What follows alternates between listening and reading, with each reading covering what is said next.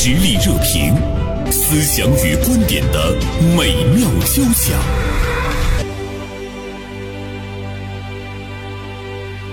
哎，宋亮，你的孩子如果在一些场合突然之间出现不明原因的哭闹的时候，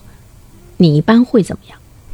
我一般提前先做一下准备，像孩子特别小的时候，我带带他出去坐高铁或者什么，我当时就特别紧张，就特别害怕孩子突然间爆发不明原因的这种吵闹哭，所以会提前准备一些呃新的小礼物或者新的食物，首先能够先规避一下这样的情绪，然后如果一旦发生的话，我就首先告诉自己先要控制，因为就是我觉得控制最怕那种就是可能孩自己比孩子还崩溃的这样的，可能引发周围更。比较不好的那种眼光，所以从我自身来讲的话，我会首先接纳孩子这个情绪，我就蹲下来会安抚他一下，首先接纳他的情绪，这样，嗯嗯，我不会在特别公共场所的时候很严厉的去批评他或者是打他这样。但他一直是哭闹呢，就是你你无论你是多么的平和，多么的温柔，但他一直是哭闹，已经引来了周围很多人的那种眼光。那我就会带他离开那个地方，嗯，到一个我们自己的空间里，然后再来安抚他的情绪。嗯嗯，如果那个空间特别大。人也很多，一时也走不出去，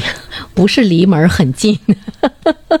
完了，大家这个时候都投都投来了一种厌恶或者是鄙视，不能够不可理解的这样的一种一种眼光。假设说，比如说在高铁，你也不能马上下车呀，对吧？比如说在飞机上，嗯嗯。好像是个难题，其实我也 我也不知道该怎么做。我还真的没遇到过，儿子还算是比较乖，我也是提前做了很多这种预案。嗯，然后呃，如果这样，我觉得从妈妈来讲的话，我肯定自身也是非常崩溃的，可能也真的是很难控制到最后。那可能用比较极端的方式，可能是紧急的打几下或者怎样的去阻止一下。是，嗯打几下啊！我在徐锦的文章中就看到。扇了女儿一巴掌，我当时很吃惊，我就觉得我们的孩子那么可爱，怎么下得去手？但是我想要我在那种情况之下，我我真的也是情急之下，嗯，对，嗯。其实我第一次带我儿子出去的时候，我第一次带他出去是当时我女儿在肚子里三个月，我儿子当时就刚一岁多嘛，因为他们两个就差二十个月啊。第一次带，当时我就特别担心去西安，我就担心我儿子在飞机上会吵闹。事实证明呢，因为他太新鲜了，然后飞机上我就允许他喝了果汁，因为在之前从来没有让他喝过那种饮料。下了飞机之后，当然也不让他喝了。他当时就非常开心，我以为他会在飞机上睡觉。当时一岁多，结果他因为过于兴奋了，整个的飞行过程当中，他就。一直都没有睡觉，但是我们也会准备，比如说绘本啊，对，图画的书啊，然后包括那个可以允许他跟空姐要礼物，要那个果汁喝呀，他就要了两次，比如他就特别开心，每次就喝那么一小点，一小点，一小点这样的，所以这个时间他就其实虽然一直没有睡，但表现的非常好，嗯。那像现在我的两个孩子已经大了，一个二年级，一个四年级，我基本上不太会担心他们吵闹的问题了，因为我也是一个比较严严厉的妈妈吧。他们已经知道这个公共场所有一些秩序问题，我唯一需要控制的就是说他们，比如说不要玩的太嗨了，太开心了，他已经不会去影响到别人了。但他如果说玩的太嗨了，这个声音大了，我需要去不停的去提醒他，哎，你们要小点声了，哎，你们会影响到，你看前排的阿姨，她已经觉得被你打扰到了，然后我会这样的说。那这样的时候，前排的阿姨有的时候她也会善意的笑一下，或者怎么样的，对这个事情就化解掉了。那我印象比较深的也是我在文章里写到的，你看他做这么这么长时间的铺垫，为了表示 怕大家对我打孩子这个事情。有误会是吧？那一次是在那个西安，正好赶上五一嘛，赶上我五一，我女儿当时刚四岁啊，然后就是当时那个准备去城墙，她要通过一个地下通道。就大家又又热又累，在通道里一动不动，因为五一黄金周当时人特别多，就大家就不动了。我记不得我女儿是因为什么事情就开始发脾气，就大喊大叫在那里边。然后当时我老公就一直哄着她嘛，哄着哄着也没有哄好，就是这边抱着娃，那边牵着娃，就这样的，总也哄不好。大家就满头大汗，我一看大事不妙，一会儿大家就要火了，我就啪上去给了一巴掌，我说小点声，不准出声了，别哭了。他傻了，就停住了。停住了之后，我们走出这个地下通道呢，我们四个人就找了一个没有人的地方，就坐在那儿复盘，然后就讲这个事情。说我打你肯定是不对的，但当时我为什么要打你？因为他有哥哥嘛，他哥哥六岁了，他能听懂的，对不对？就为什么要打你？就是当时大家都在那儿，那么小的空间里，我就是像袁生老师讲的，我已经来不及把他抱出去了，抱不出去。就是在这个情况下你是会吵到别人的。那妈妈必须要以短平快的方式解决这个问题。然后，当然我还要跟他爸爸讲，你看我做的是对的，你不要因为我打孩子。他爸说，嗯，对你做的对，确实怕被要短孤立了平快的解决问题。对，我觉得这就是没有办法的办法，就是我们的孩子可能吵到别人了，但我们起码。要让别人看到我们已经在管了，我们在努力。就是我觉得大家其实，其实大家也都是很宽容的，不是说就是一定要怎么跟孩子过而且我觉得刚才徐锦他说有有一个做法，嗯，还是蛮好的。比如他会直接说：“你看前面那个阿姨已经不开心了，你已经你已经影响到她了啊。”如果我是坐到前面的那个阿姨的话，我本来可能会有怒火。这个时候我一听到之后呢，我觉得哎被徐锦疏通了，我就会回头冲孩子说：“没关系，没关系。”对，是这样的。我看还有一些妈妈的做法，比如说在那种封闭的空间中，像那个飞机呀、高铁啊什么的，他会呃，他会。她会声音大一些，跟周围的人集体道歉。比如说他鞠一躬，或者直接说对不起，孩子吵到你们了。他可能是身体有些不舒服，或者是不太适应什么什么的。哎，他会主动的通过道歉来把大家那种愤怒的那个情绪会安抚一些。当然，这个时候在场可能也有一些人，他会步步紧逼。对他，比如说他对妈妈的这种道歉，他可能还会，他会突然之间会出声，会有一些谴责，嗯，那这个时候妈妈一怒之下就会就会嗯嗯。爆发。其实这里面是有一些小技巧的，我觉得，因为我经常带孩子出去，比如说吧，你要是觉得前面的人打打比方说旁边的这个爷爷，嗯。他已经不高兴了，你可以就跟他跟孩子说，你说你去跟爷爷说一下呀，嗯。爷爷对不起啊，刚才吵到你啦。那小孩子他就会去说，小孩子只要一说，我觉得对方就都会很高兴的，或者是说你把孩子的肉乎乎的小手就化解那个掉拿出来摸摸爷爷的 肩膀啊，摸摸他胳膊呀什么的哈，就是这个嗯，都是对，些它小技巧。其实是可以化解掉的，就是双方，因为我们的孩子首先。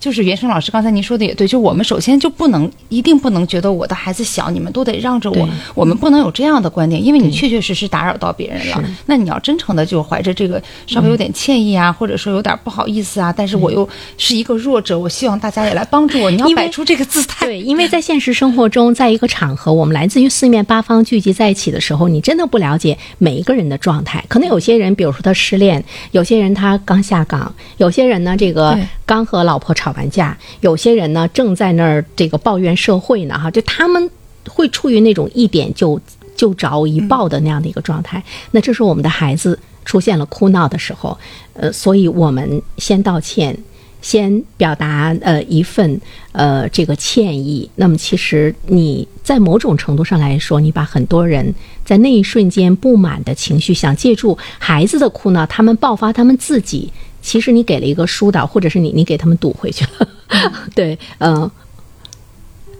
苏亮还有一些什么样的技巧？你就说说新华书店吧。就是你刚才说到的那些家长，我们真的是还有四书的吗？就是带着孩子来。对，会有这样的家长，对，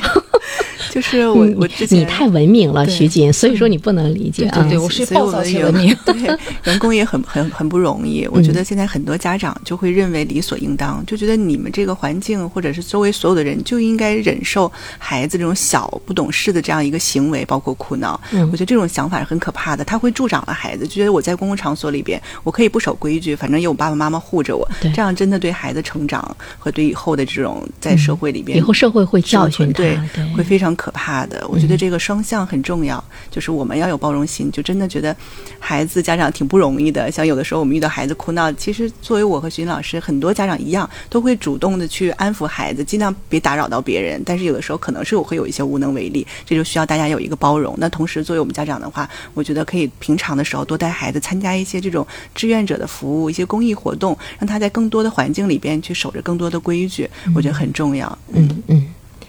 呃，另外一方面的话呢，呃，比如说有一些孩子他在一些场所也是因为他身体不舒服，嗯。比如说徐锦的那个女儿，可能是因为热人多，她也很烦躁，可能困了，我觉得。困了，对对对，呃，但是呢，如果说一个孩子在他就是刚才宋亮说的这一点，反倒是提醒了我，就是在他日常的生活中，他有很多的那个情绪的疏通。我们的家长给了他很多可以去表达自己，就他内心是愉快的，他的情绪的流动是畅通的。那么其实他在很多的时候，他不会总是那种暴躁，总是那种哭闹。嗯嗯，所以我们能够感觉到，比如说一个孩子他暴躁不安。或者是说他在人多的时候，他那种人来疯，嗯他特别想引起人的关注。其实前提条件下呢，可能是平时他没有得到更多的那种关注和那个疏导，就说来说去还是家长的问题。对。这个家庭环境和家长的因素有很多，对。有的孩子哭闹就觉得我在公共场所里边，我这个肆意放声的大笑也好，或者是哭闹，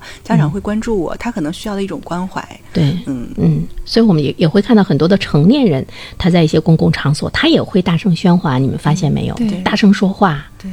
嗯，对，其实看这篇 写这篇文章的时候，我也查了一下，就是这个孩子吵闹的这个问题。我发现在国外看看他背后父母的特征啊也有都是什么也有一嗯篇文章，他就讲到了，嗯呃，他就说在英国吧，就是说其实最吵的并不是小孩子，而是那个青少年。啊啊，我一想真的是这样的。我现在就想，我们上中学的时候，每天坐车回家，那个时候我坐七零六路回家嘛。我我现在想，我们一上车，那周围的人肯定都特别苦恼，因为这一群半大孩子上来了就哇但是我们当时自己是不觉着的。但我现在如果看到中学生，我也觉得其实是一件很可怕的事情。其实孩子不是故意吵我们，他们就是同同龄人在一起，可能玩嗨了。对我觉得都有这个问题。他高兴，他没有沉浸在自己那个世界里了。对对对对，所以说我们就其实任重而道远哈，我们要教他们到中学的时候也不要这样。对，有的时候我们自己家长也是在公共场所里面，可能几个闺蜜聚会什么，真的就聊嗨了，会对，然后突然哎呀，我们小点声，小点声。其实家长、孩子们也一样，但我觉得家长的疏导很重要，就至少我们要保证公共场所的一个安静，尤其像在图书馆，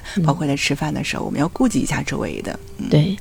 其实我觉得每一个人他都去遵守一份公共道德的话，其实你也可以享受到你希望享受到的那个环境。如果你吵，我比你还吵的话，其实最后我们彼此之间谁也听不见谁，都会呢很烦躁。呃我记得我有一个好朋友跟我讲，有一次他们去那个。嗯，应该是去临海路附近，就是呃，在山上的就能够看到大海的一家那个咖啡厅，不知道你们嗯知不知道？就是到那儿去喝茶，不是喝咖啡，喝茶。呃，当时呢是冬天，因为在屋子里那个房间特别的狭小，那么呃只能有两三桌嘛，大家离得都特别近。她们三个闺蜜想在一起聊聊天，结果旁边一桌唰声音就特别大，就她们好像是在商量结婚的事情，就大到呢呃。这三个闺蜜坐在这个小桌旁说话都听不见、啊。这个时候呢，这这三个闺蜜就恶作剧的，她们也特别大声音啊那样，她们声音也特别大，呃，但是她们会发现，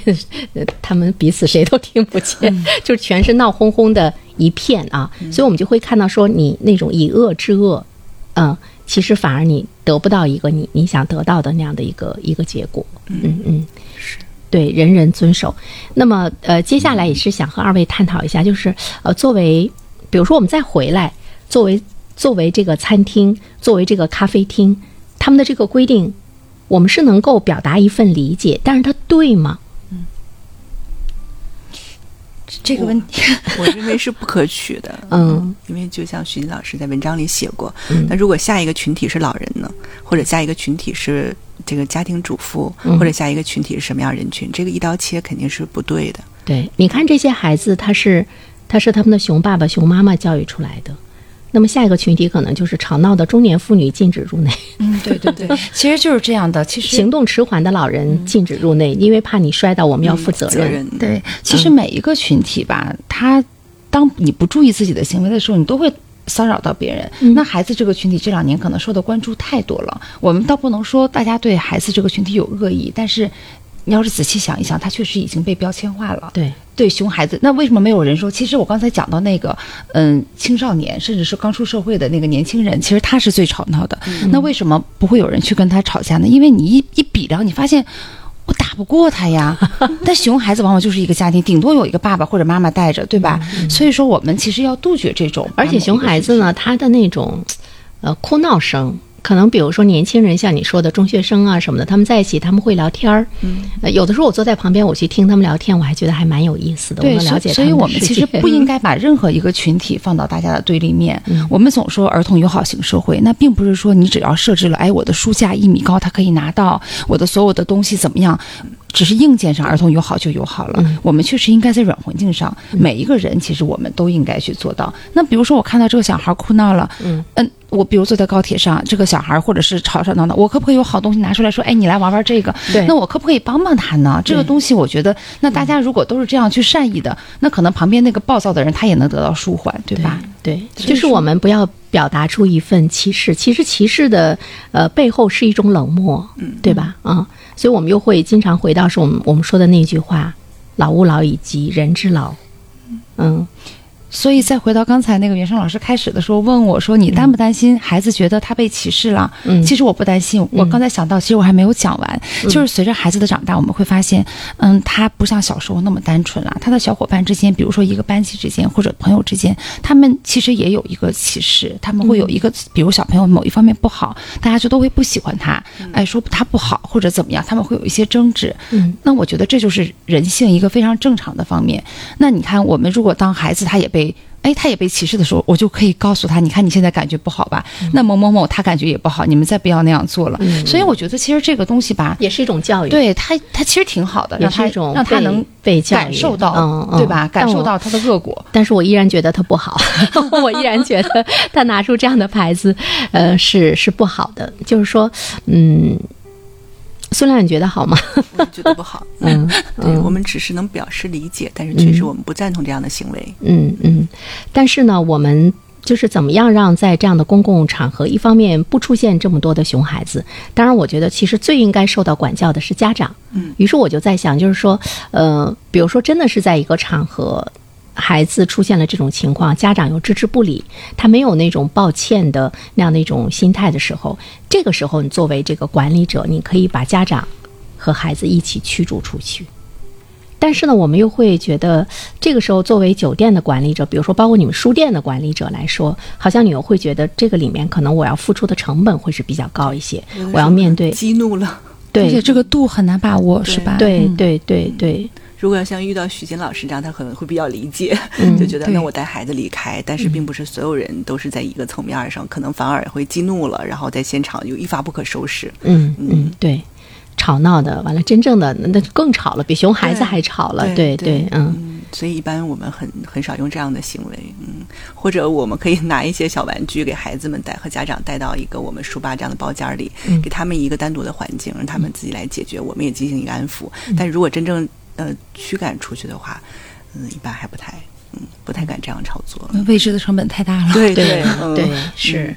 所以没有办法哈，嗯这个时候似乎又好像又能理解贴个 贴个告示牌儿，是 所以我觉得们表示是其实是理解的，嗯，对，我们暂时都是不赞同都是理解他这个做法的。对对嗯他是出于无奈才这样的。对，但是呢，我们呃，其实要看到，如果是他这种做法不断的去传染，不断的去蔓延，它肯定会带来一种对一个群体的一个歧视。比如说小孩子，他就会真的是感觉到的不是儿童友好型的那样的一个社会。那么对于他们来讲的话，他们也会把这种歧视传递下去。比如说，当他长大之后，他就对待别的孩子的时候，他觉得我小时候就是这么过来的，你怎么就不可以，对吧？那么慢慢慢慢的，这个社会就离儿童友好型这个社会就会越来越是远了。对，所以说其实真的是需要双方的。双方的对，嗯，其实很多像餐厅啊什么，他们也会开辟儿童区嘛，还有一些专门的那个儿童餐厅提供大家玩的。包括其实你看，就是最简单的，就最早的四 S 店，我当时都没想到，因为大家修车或者干嘛时间，我发现很多四 S 店原来就，你别管它是不是一个很破的儿童区，但它总有啊。然后我儿子那时候都挺大的了，他还是会跳到那个围栏里边去玩那个，就是说你只要有一些这样的，其实就可以很好的去分散孩子的注意力。其实，在这里面的话呢，我们应该更多的关注到，就是说，不管你是孩子的父母，还是呢你是这个餐厅、咖啡厅，甚至于书店的经营者，就是你怎么能够有一种共情？比如说你，你能够呢，呃，想到。假设说从管理者的角度上来讲，你会想到有一些家长带孩子来，那么这个时候，哎，怎么样让孩子可以在这里很开心？他可能不愿意看书，或者他可能不能一下坐那么长的时间。就像刚才徐锦说，哪怕很破，但是我给你设置了一个区域，你可以在在里面又蹦又跳的，你可以在里面来展现孩子的天性。嗯这个时候就是我们就会考虑的比较细。说到这儿呢，我就想到，嗯，宋亮应该是比较熟，像日本的那个鸟屋书店，嗯对，鸟屋书店的那个老板哈，他为什么经营的那么好？他在日本，他的那个书店已经是一个综合体了哈。我看到他写的一本书的时候，当时还是蛮触动我的。他说他会经常的坐在一旁看每一个进书店的人，完了他会想到他们的需求是什么，完了呢他想到了哪怕是一些个体的需求，他都会想到说我怎么样去满足他，那么会使得每一个人都愿意到他的书店来。比如说宠物，嗯，呃，在在日本进鸟屋书店的这些人有很多的这个妇女，她会抱着小狗来，她会抱着小猫来，就是带着宠物，她就会想，哎，我是不是要设计，我是不是要有一个关于宠物的统一的呃这样的一个管理区，或者是把宠物统一放到什么什么地方啊、还有一些呃女性到这儿来，她未必呢就是完全是来看书，她可能是想做一些别的事情，她会想，哎，我能不能增加一些这方面的服务？因为她会看到这个群体背后的一个整体的需求。那么对于妈妈带孩子来，那她肯定就会去想到说，哎，这些孩子们怎么样能够在这里待得更开心、更安心？嗯，如果她有那种社会共情的话，其实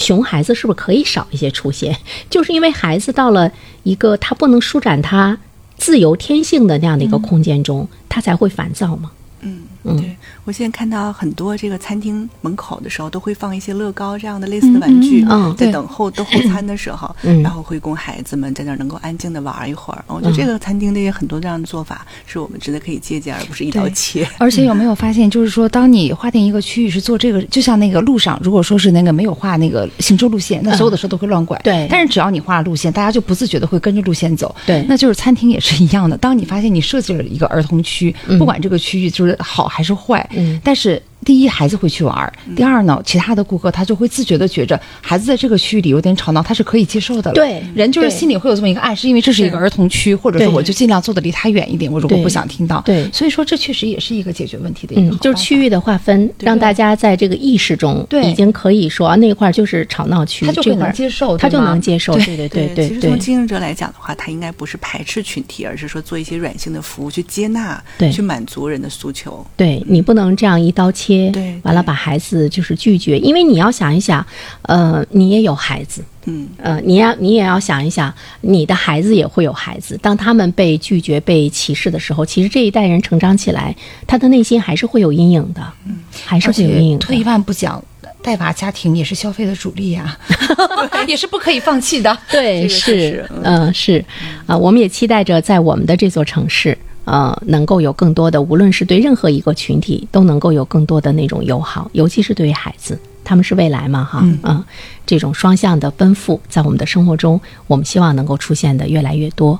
呃。但是我我想说，当我带着孩子到门口，他不让进的时候，我肯定说跟你们经理喊出来。我们就靠你了。我会这样，之后就带着孩子跟您。我我我会跟他理论理论。嗯，好的，再次感谢二位做客我们的直播间。